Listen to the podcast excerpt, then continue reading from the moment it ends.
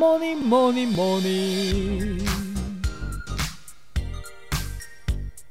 Good morning，大家早安呢！我是营养师杯盖，欢迎收听早安营养。在进入节目之前，要跟大家打个小广告一下，杯盖有出一本书，叫做《营养师杯盖的五百大卡一定瘦便当》。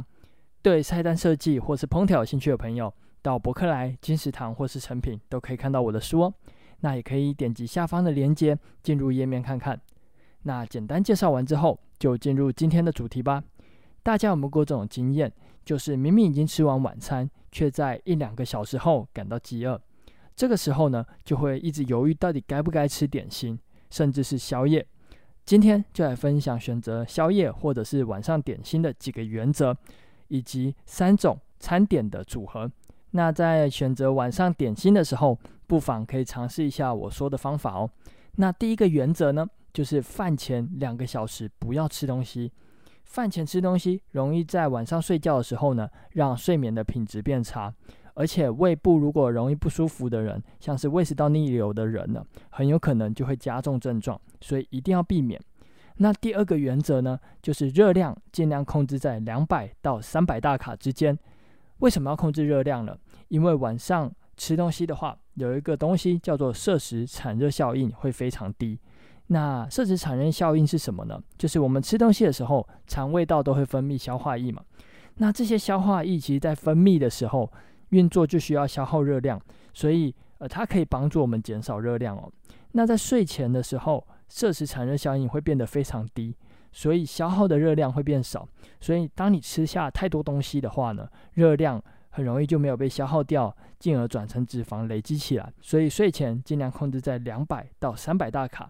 那再来最后一个原则呢，就是一定要避免高糖类的食物，包括像是蛋糕或者是含糖饮料。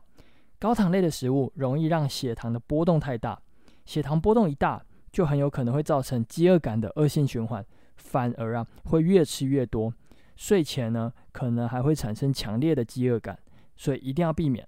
那介绍完三大原则之后，就来分享三组小点心，大家在吃点心的时候可以参考一下。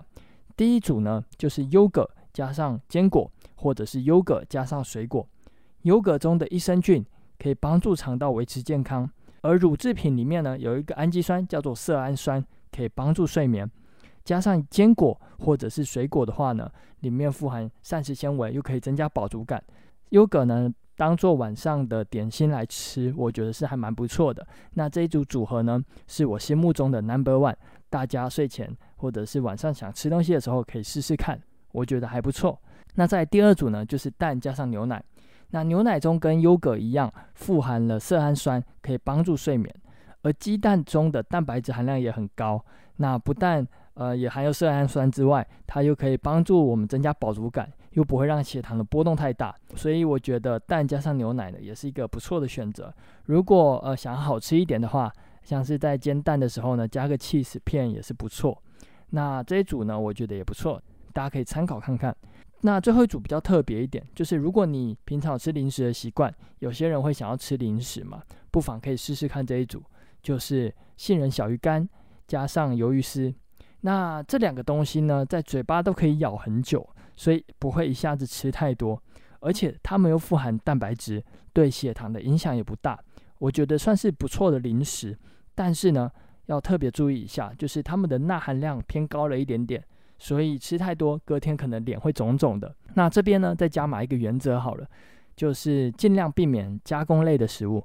就像刚刚讲的，加工类的食物钠含量都太高了，容易啊让隔天脸肿肿的，就是有点水肿的症状。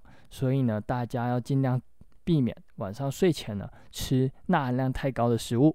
那今天早安养就到这边喽，分享一些睡前吃东西的小技巧，希望可以帮助到大家。那对杯盖的新书《营养师杯盖的五百大卡一定瘦便当》有兴趣的朋友，快到资讯栏的链接看看。有任何问题或是鼓励，也都欢迎在底下留言，别忘了给五颗星哦。最后，祝大家有个美好的一天。